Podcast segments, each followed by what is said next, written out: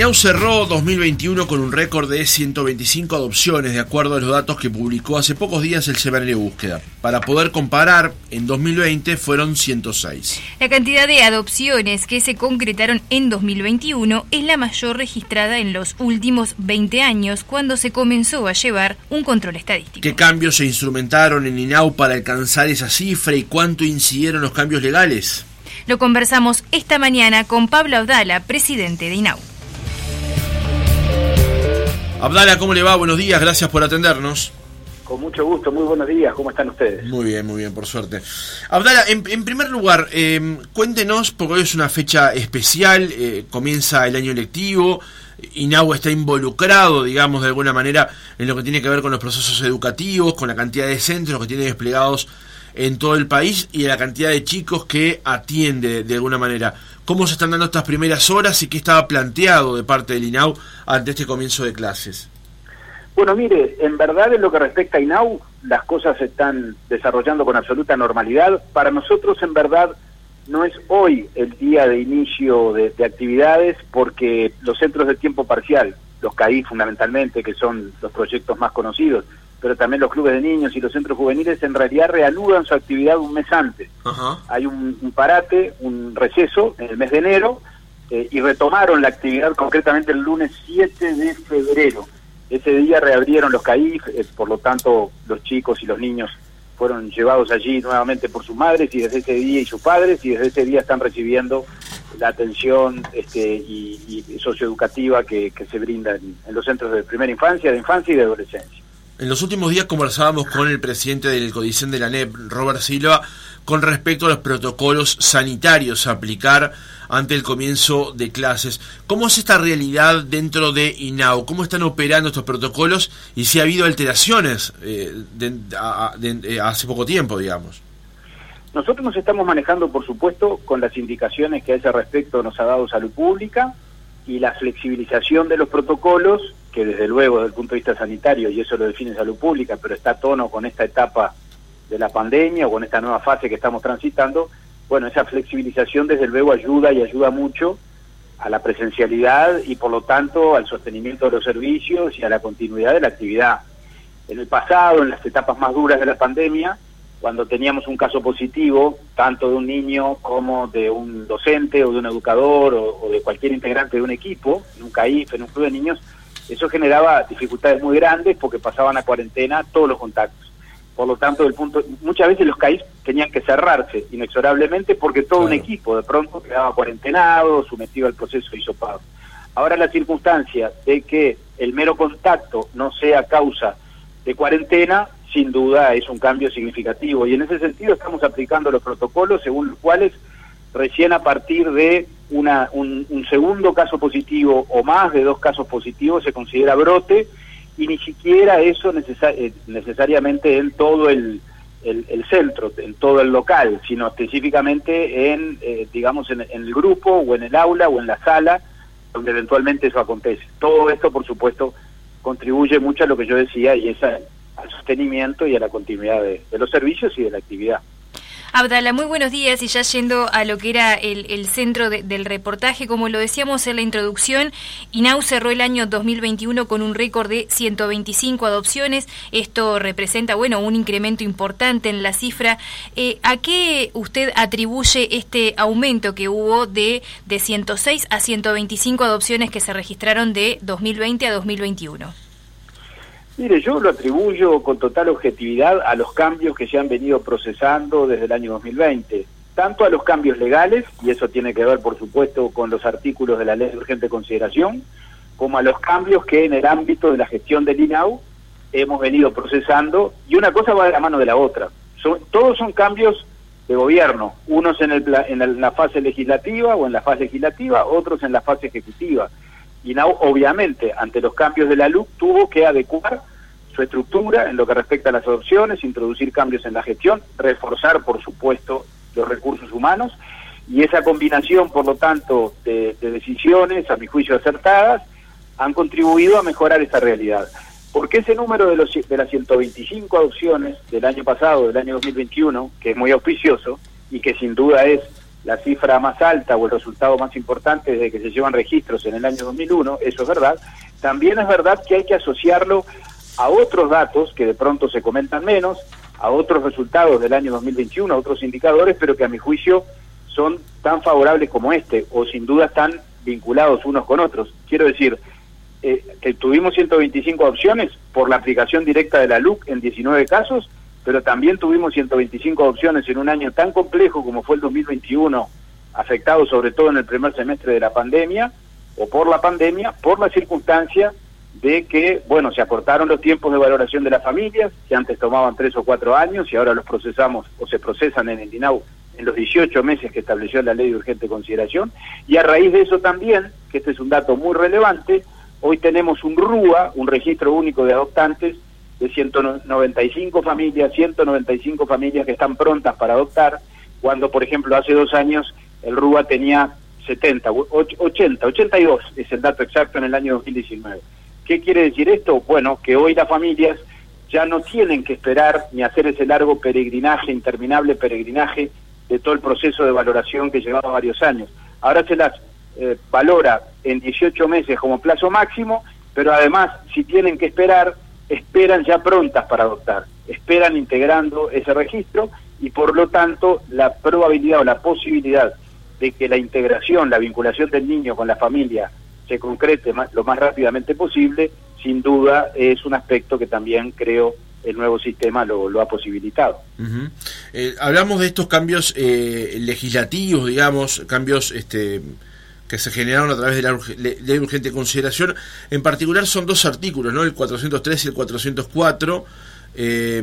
y después otros dos. ¿Nos, ¿Nos podría decir efectivamente qué fue lo que cambió, digamos, con la aplicación de estos nuevos artículos? Sí, con mucho gusto.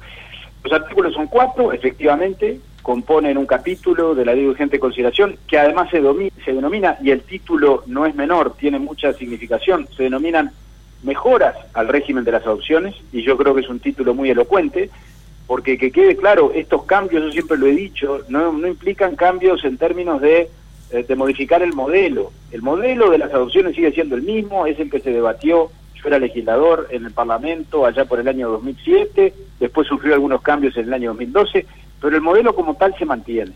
Sí hay mejoras, que son estas, estos cuatro artículos, que en realidad implican tres modificaciones sustantivas, porque hay dos artículos que están referidas al mismo aspecto. Dos de ellas tienen que ver, lo digo a modo de grandes titulares, una ya la mencioné, con el plazo máximo de 18 meses para valorar a las familias, ese artículo no está impugnado, esto lo digo para que los oyentes tengan la más cabal información. Claro.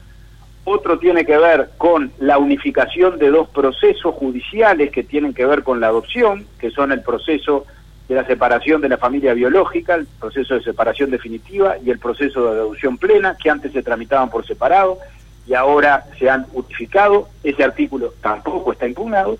Y los otros dos artículos que sí están impugnados, que son el 403 y 404, y cuya vigencia, por lo tanto, se va a resolver el 27 de marzo, tienen que ver con la posibilidad de que el juez pueda, frente a determinadas situaciones de tenencia lícita, donde los niños están desde hace tiempo plenamente integrados a una familia y se generaron lazos entre esa familia y ese niño, bueno, que el juez pueda, en ese caso, decretar la adopción. Estos artículos están impugnados, creo que sería realmente negativo que el referéndum prosperara y que por lo tanto estos artículos quedaran sin efecto entre otras cosas porque, yo lo decía antes, de los 125 casos del año 2021, 19 se dieron por la aplicación directa de esas disposiciones. Es decir, que quede claro, los 125 casos del año pasado, como los de las adopciones referidas a los años anteriores, a esta estadística que, que se sigue desde el año 2001, están referidos a niños vinculados al INAU, no a adopciones que eventualmente se puedan haber dado ante la justicia por fuera del INAU. Son casos vinculados al INAU. Ahora lo que el INAU hizo en este año 2021 por Imperio de la Luz fue, en 19 de esas situaciones, que fueron las que constató, promover la adopción en aplicación de esos dos artículos, el 403 y el 404. Si esos artículos no estuvieran vigentes o no se hubieran aprobado, INAU no hubiera podido promover esas adopciones ante el juez de familia como sí lo hizo en este caso. Y son situaciones, repito, que no solo está plenamente demostrado que lo mejor para ese niño y para su interés superior en ese caso es decretar la adopción, sino que además están dadas todas las garantías, porque muchas veces se ha dicho que estos artículos ponen en riesgo las garantías para el menor o para el niño o para la niña. Y eso no es así, porque es el propio INAU quien ha promovido en estos casos, aplicando esos artículos, la adopción, y lo ha hecho en base a informes técnicos, lo ha hecho en base a informes que han venido de las direcciones departamentales, por ejemplo, y de los equipos de territorio de los distintos departamentos, planteándole al área de adopciones que está en estas situaciones en los términos que yo describí, es decir, niños integrados a determinadas familias a lo largo de mucho tiempo, a veces muchos años, que bueno, que correspondería o lo mejor sería para él que se decretara la adopción, y en base a todos esos elementos el área de adopciones y la jurídica del niño se presenta ante el juez de familia planteándole, por lo tanto, la alternativa de la adopción y aportándole todos los elementos probatorios. O sea que las garantías están más que dadas y termino enseguida, porque me parece muy interesante redondear la, fundamentación de estos artículos, quiero agregar un elemento más que me parece fundamental para, para aventar cualquier tipo de duda. No estamos hablando de cambios que hayan sido una, un exceso de inspiración o de creatividad o una innovación de la luz. Estamos hablando de potestades que en realidad los jueces ya tenían, de potestades que los jueces ya ejercían en el pasado. O sea, ya los jueces en situaciones como estas podían decretar la adopción y de hecho muchas veces la decretaban. Lo que ahora hizo la LUCA, a buen criterio, eh, eh, eh, creo que a partir de una muy buena decisión, fue establecer límites, decirle al juez, usted puede hacer eso que antes hacía, pero para eso debe verificar que se cumplan estos límites, es decir, la tenencia lícita, la integración plena a una familia, los lazos de tal envergadura, como dice la ley. ¿Qué quiero decir con esto? Quiero decir que esta solución, si vamos al plano de las garantías, es mucho más garantista que lo que teníamos antes, porque antes igual ocurría sin ley. Ahora va a seguir ocurriendo, pero con la garantía de la ley y con los límites que la propia ley establece. Abdala, un dato relevante que aparece también en esta nota que publicó el semanario Búsqueda es que de las 125 adopciones, 60 se registraron eh, aquí en la capital del país, en Montevideo. De alguna manera, esto, eh, si bien sucede porque obviamente Montevideo tiene mucha mayor cantidad de población, pero se está trabajando también con los departamentos del interior para de alguna manera articular quizás otras medidas para que pueda también aumentarse el número en el interior del país de adopciones. Sin ninguna duda. Eh, ustedes me preguntaban hoy cuánto hay en esto de cambio legislativo y cuánto de cambio en la gestión o en la administración. Y yo les decía que hay de las dos cosas. O sea, primero fue la ley, la LUC introdujo los cambios que introdujo, que claramente le indica al INAU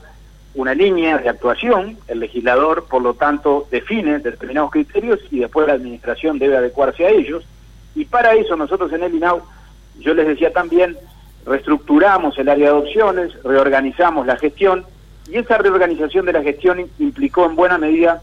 eh, lo que usted me está planteando con mucho acierto. Es decir, había un proceso en el marco de esa reorganización,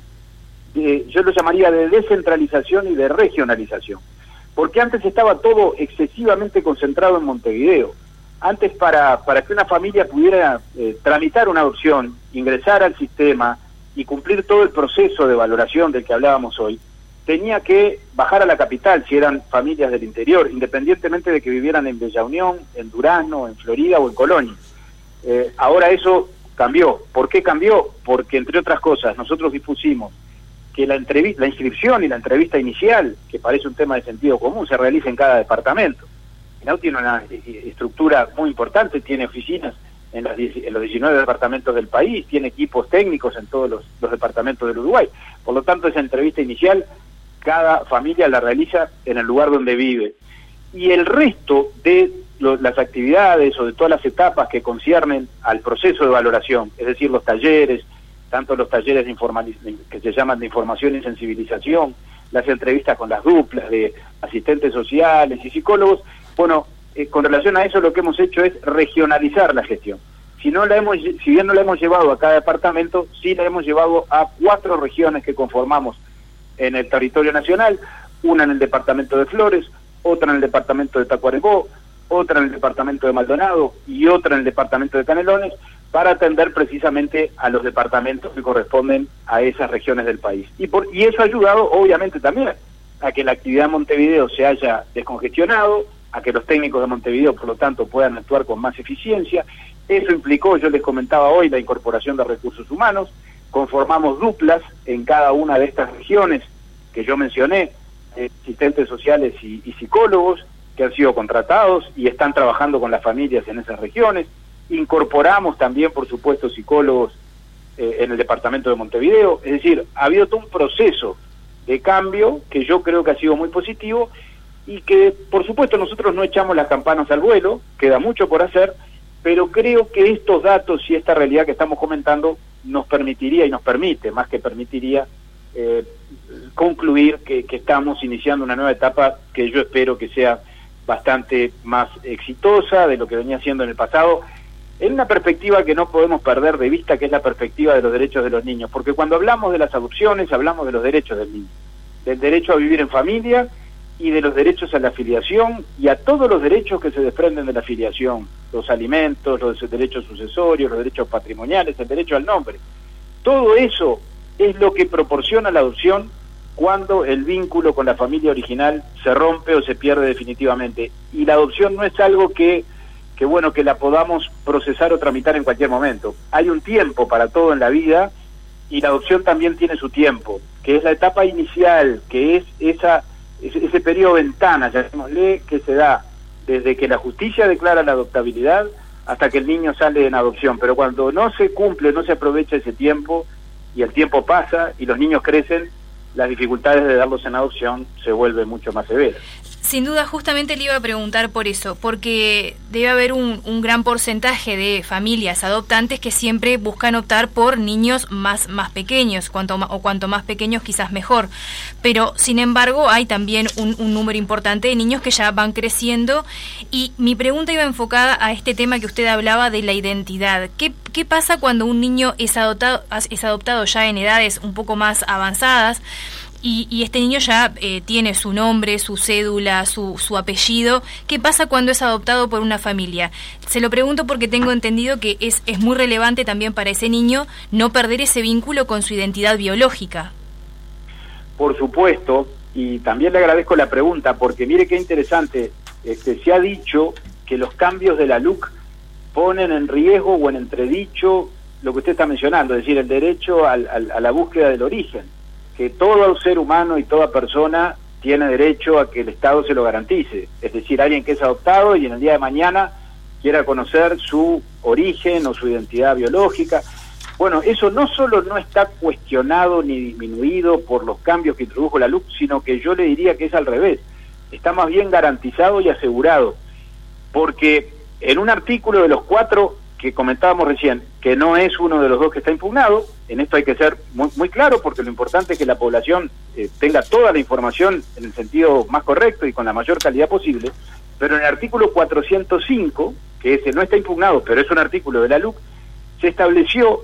que los jueces de familia, cuando decreten una adopción, cualquiera sea el proceso o el procedimiento que hayan cumplido para llegar, por lo tanto, a decretar la adopción, tienen la obligación de notificar esa sentencia al INAU. ¿Y esto qué quiere decir? Que por primera vez en la historia, casi lo podríamos decir, o definitivamente, el INAU va a poder llevar ahora sí un registro completo de todas las adopciones que se extienden en el Uruguay. Porque a no creer, en esto también se ha generado confusión. Muchas veces se ha dicho, no, la institución o el organismo competente en materia de adopciones es el INAU. Lo es en parte, lo es en las competencias que le corresponden, pero la, la, INAU no decreta nunca una adopción. La adopción la decretan los jueces, la, decreta la justicia, quien tiene la potestad jurisdiccional en materia filiatoria, en materia de decir si un niño debe, es, adoptado o no es adoptado, es un juez de familia. Y, bueno, eh, y, hasta ahora, ¿qué nos ocurría? Que INAU llevaba registro de las adopciones en las que intervenía, que capaz que eran la mayoría, no digo lo contrario, pero las adopciones que en todo caso no procesaba el INAU y que eventualmente un juez de familia decretaba con todas las garantías que da la justicia independiente, que da la justicia especializada, pero que de pronto se decretaban porque le llegaban al juez situaciones, como yo decía hoy, de las características que yo hoy mencioné. Si ese juez por alguna circunstancia no las notificaba al INAU, y estoy hablando de situaciones que se dieron a través de los años y de las décadas, bueno, INAU no tiene registro de esas situaciones que ocurrieron en el pasado. Ahora sí va a tener porque ahora todos los jueces, en cualquier circunstancia, se trate de una opción que se haya procesado a través del INAU o no, y repito que esto pasaba antes, y esto no es que vaya a pasar ahora por la luz, lo que va a pasar ahora por la luz sí es que cuando se decreta una adopción por parte de un juez de familia, pues entonces INAU tendrá noticia. No solo tendrá noticia para llevar el registro en forma acabada y completa, sino que además tendrá noticia porque tendrá legitimación activa para impugnar esa decisión del juez. Si mañana, por supuesto que yo confío en la justicia y, desde luego, y la, experiencia indica que los jueces de familia más bien son conservadores a la hora de dar la adopción, se cuidan mucho de estar muy seguros de la decisión que están tomando, pero si mañana un juez eventualmente tomara una decisión que fuera controversial y que el INAU pudiera discrepar con ella, INAU va a tener la posibilidad de impugnar esa sentencia. Y esa sentencia será motivo de un recurso de apelación y entonces un tribunal de familia ahí se encargará laudar la cuestión. ¿Qué quiero decir con esto? Y termino esta parte porque no me quiero extender. Que el sistema lo que en realidad hace no solo es mejorar las condiciones de la adopción en términos de que haya más eficiencia y que haya una respuesta del Estado en, en plazos razonables y en tiempo real, sobre la base de lo que yo decía hoy, de la importancia que tiene el factor tiempo, sino que además todas estas soluciones, y por eso yo creo que son muy eh, eficaces e inteligentes, combinan la eficiencia con las garantías. O sea, no se ha pagado un costo en materia de garantías para aumentar la eficiencia. No, yo creo que con esto se logra mejorar la eficiencia, pero además también el sistema mejora en términos de los derechos humanos y de las garantías de los niños, de los adolescentes y de los adultos que, este, bueno, algún día fueron adoptados y que cuando son adultos legítimamente quieran conocer su historia y de vida y, de origen como, como establece la ley. Hablar entonces, eh, ¿sería un retroceso eventualmente si el 27 de marzo alguno de estos eh, artículos que favorecieron el desarrollo de este proceso fueran efectivamente impugnados por el cuerpo electoral? ¿Sería un retroceso? Se lo pregunto porque en la crónica del semanario Búsqueda, el Sindicato de Trabajadores del INAU tiene una visión muy diferente del impacto que tuvo la LUC, según juicio de Carlos Salaverri, secretario general del gremio, quien aseguró que desde hace años se implementan medidas administrativas buscando ampliar la cantidad de horas hombres y eso repercutió en la reducción de los tiempos de espera de los aspirantes para las adopciones. Yo, francamente, Francisco, ante la pregunta concreta que usted formula, mi respuesta es que sí, y lo digo con absoluta honestidad intelectual. Se sabe que yo soy una persona del gobierno, que soy hombre de este gobierno, presido el directorio del INAU, pero lo que digo ahora no lo digo porque estemos a 20 años, a 20 días, perdón, de una definición electoral. Lo dije en el Parlamento cuando todo esto se procesó. Yo creo que estas son medidas necesarias, son cambios justos, son cambios sensatos, son cambios razonables son cambios que además ya están probados, reitero, porque estas cosas ya ocurrían. Lo que pasa es que ahora usted, entonces usted me dirá, entonces ¿para qué cambian si ya ocurría? Y bueno, cambiamos o mejoramos para que haya más garantías, para que todos los jueces de familia, que son muchos, porque en Montevideo son más de 20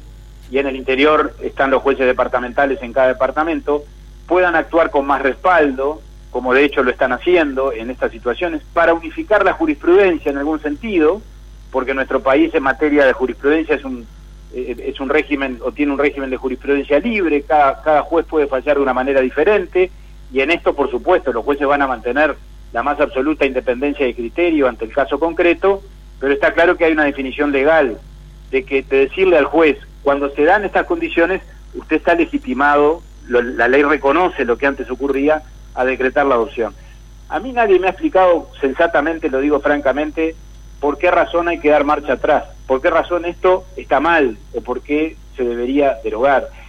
Y bueno, y me remito también a lo que ocurrió el año pasado. Hoy hay 19 niños integrados a una familia que ya gozan de todos los derechos y respecto de los cuales se decretó la adopción porque estos artículos estuvieron vigentes. Si no estuvieran vigentes, esos niños seguirían eventualmente bajo la tenencia de alguna familia, institucionalizados en el INAU eventualmente, pero hoy no estarían en condición de adoptados. Y repito, tal vez en esos casos también, a medida que el tiempo siga transcurriendo, de pronto la oportunidad de que lo fueran, de que fueran adoptados, se perdía y creo que eso sería tremendamente injusto. Por lo tanto, reitero, yo frente a la pregunta concreta creo que efectivamente sería un retroceso. Y los argumentos del sindicato los respeto mucho, por supuesto, es notorio que en esto hemos tenido diferencias. Ahora, usted ha leído declaraciones de, un representante del sindicato a quien mucho respeto, que es Carlos Salaverri, pero en realidad lo que él dice allí yo también lo comparto. Desde luego que esto ha tenido que ver con, lo dije antes, con la incorporación, con los cambios administrativos, con la... El sindicato en esto nos reconoce aparentemente que actuamos bien, que, que, hicimos una reforma atinada, que incorporamos recursos humanos, claro, pero lo hicimos, entre otras cosas, porque la ley dispuso lo que dispuso. O sea, ya se sabe que la ley no hace magia por sí misma, pero la ley define criterios, define orientaciones, le pone límites a las cosas y después la administración, también lo dije antes, tiene que ceñirse a esos cambios, tiene que cumplir con lo que la ley estableció y eso es lo que ha ocurrido en este caso. Bien, Entonces creo que estos 20 meses de vigencia de la ley de urgente consideración en algún sentido han servido para que ahora la gente pueda votar, por lo menos con relación a estos temas, con evidencia empírica, es decir, con resultados concretos. Antes de cambiar de tema, hablar ya en el cierre del reportaje, para pasar raya, digamos, eh, ¿cuántas familias hay hoy en lista de espera y cuántos chicos pueden ser adoptados hoy dentro del sistema o de lo que involucra INAU? Concretamente, familias en, el registro único de adoptantes, yo les decía hoy, hay 195 que están prontas para adoptar. Eh, niños y adolescentes, y digo especialmente adolescentes, ahora voy a explicar por qué, declarados en condición de adoptabilidad tenemos más de 400, no me acuerdo si 420, 30, bueno, pero más de 400. El problema, ¿sabe cuál es, Francisco? que la mayor parte de esos niños y adolescentes son más bien adolescentes, o son niños grandes, que ya sabemos hoy, porque el tiempo transcurrió, que darlos en adopción no va, no va a ser imposible, pero sí va a ser difícil. Claro. Les voy a dar un dato que me parece que es absolutamente incontrastable. De los 125 casos o 125 integraciones que se dieron en el año 2021, que estamos comentando, solo 11 son niños de más de 10 años. O sea, ni siquiera adolescentes o preadolescentes. Sí, claro, el resto son 54, tienen entre 0 y 2 años, 37 entre 3 a 7 años y 15 entre 8 o más años. Exactamente, usted tiene allí los datos, así que no me deja mentir y creo que esto dice muchas cosas. Esto corrobora lo que yo expresaba antes. Vamos a iniciar también una campaña, lo digo desde ya, después del 27 de marzo, simplemente porque no han dado los tiempos, pero la tenemos prevista tal vez para el mes de abril, para sensibilizar a la población, porque cuidado, por cierto que hay muchas familias que están dispuestas a, adoptar niños y más grandes y adolescentes y de hecho lo hacen, pero no es lo suficiente y no le podemos echar las culpas a la familia. Las familias que adoptan en realidad la sociedad debe agradecerles esa capacidad de amar y de dar y de hacerse cargo de niños que no son sus hijos biológicos. Por supuesto que, en todo caso esto tenemos que asumirlo no en términos de distribuir culpas, que no hay culpas, tenemos que asumirlo en términos de un dato real, que no es una realidad solo del Uruguay, pero que confirma que el factor tiempo, sin perjuicio de las garantías y la eficiencia en esta materia es indispensable. Y cuando yo digo que la ley ha sido razonable, la ley no nos ha habilitado a entregar niños en forma este, de pronto despacho, eh, sin hacer las valoraciones correspondientes. No, la ley ha establecido claramente dos criterios. El criterio de las valoraciones de los 18 meses, y 18 meses es un plazo más que razonable, es un año y medio para llegar a la conclusión de que una familia está dispuesta a adoptar, y después ha habilitado, repito, lo que antes ocurría y ahora se establece con todos los límites y todas las garantías, que cuando hay situaciones ya generadas y consolidadas de niños plenamente integrados a lo largo de un tiempo más que prudencial en una familia y el juez advierte que eso es así y el INAU lo pone en conocimiento del juez con todos los elementos técnicos y con toda la valoración técnica, porque ahí sin duda hay también una valoración técnica, bueno, que en ese caso se pueda decretar la adopción. Bien, ahora le cambio brevemente de tema porque el año pasado se detectaron 494 casos de explotación sexual en niños y adolescentes. Esto representó un aumento del 20,5% con respecto al año anterior. Allí cuando se presentaron los datos usted había manifestado preocupación, había dicho que la tendencia era preocupante porque era una tendencia al alza y se, trataba de un problema que todos los uruguayos teníamos que, asumir. Allí también eh, se comprometieron a eh, trabajar de alguna manera más fuertemente en algunos territorios sobre todo en aquellos departamentos donde estas cifras habían sido más elevadas. Concretamente, ¿cómo se está trabajando hoy, hoy en día con, con, estos, con estos casos allí en, territorio? Se está trabajando con mucho compromiso, con mucha conciencia de que estamos frente a un tema eh, complejo, que no es un fenómeno exclusivamente nuestro, es una realidad o un signo del tiempo que estamos viviendo, tiene que ver con causas muy profundas, que desarrollarlas por supuesto nos llevaría mucho tiempo, pero está claro que se incrementan en forma sostenida e ininterrumpida los casos de, violencia contra los niños, de abuso sexual contra los niños y particularmente de explotación sexual contra niños y adolescentes. Creo que la sociedad, y eso es parte del trabajo que tenemos que hacer, tiene que asumir esta realidad y en ese sentido nosotros hacemos todo lo que podemos en cuanto a ayudar a la toma de conciencia, trabajamos mucho con UNICEF en ese sentido, hemos hecho y vamos a hacer campañas de sensibilización y en ese sentido estamos trabajando. Pero por supuesto también hay que tomar otras medidas además de esas. Estamos, por ejemplo, y yo hoy mismo me voy a reunir por este tema y por otros temas vinculados a él con la directora del área programática, estamos con dos proyectos concretos en cuanto a mejorar la respuesta del INAU para contener y atender a las víctimas eh, de explotación sexual. Una de ellas es un nuevo llamado a licitación que ya está dispuesto y ya están aprobadas las bases para eh, eh, celebrar convenios con la sociedad civil en cuanto a la existencia de equipos técnicos que son los llamados equipos itinerantes. Hoy INAU tiene dos equipos itinerantes en el interior del país